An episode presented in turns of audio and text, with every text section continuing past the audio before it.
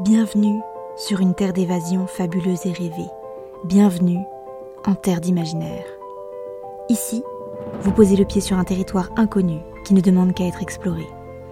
Découvrez chaque semaine une histoire courte, une nouvelle ou un conte qui vous fera voyager la tête dans les étoiles tout en conservant vos pieds sur terre. Découvrez aujourd'hui l'histoire d'Agar le paresseux. Le plus feignant des nains de Garandor se nommait Tagar.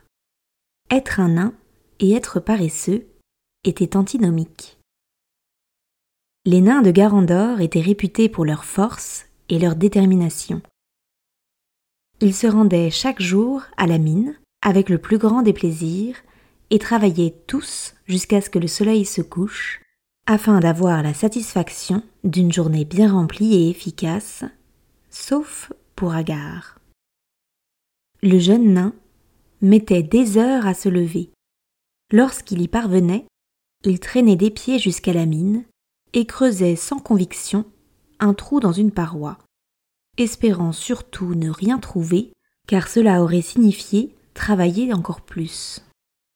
Il était si fainéant et détaché qu'il lui arrivait fréquemment de s'endormir en pleine besogne ou de faire semblant d'être trop occupé pour éviter toute question sur son labeur. Un beau jour, alors qu'il feignait de s'être foulé le petit doigt, il laissa tomber sa pioche. Celle-ci heurta quelque chose qui fit un bruit aigu dans la caverne. Agar regarda de plus près. Il avait trouvé un métal irisé jamais aperçu auparavant. Discrètement, il le mit dans sa poche et sortit en vitesse de la grotte. Arrivé chez lui, il détailla la pierre.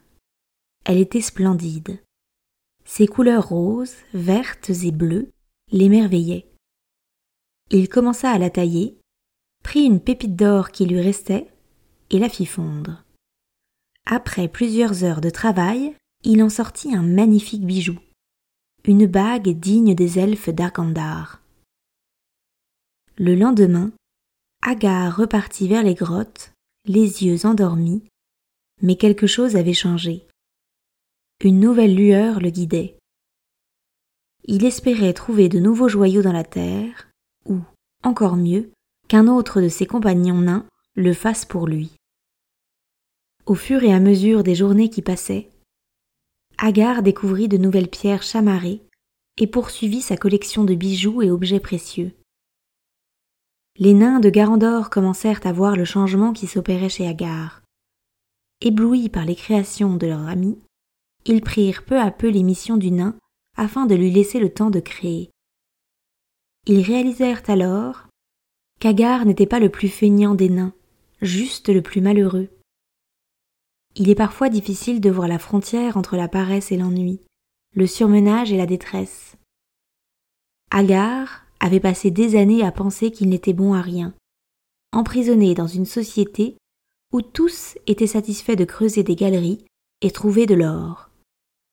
Il lui avait suffi d'ouvrir son esprit pour se trouver lui-même et découvrir qu'il n'était pas le plus paresseux des nains, juste le plus insatisfait.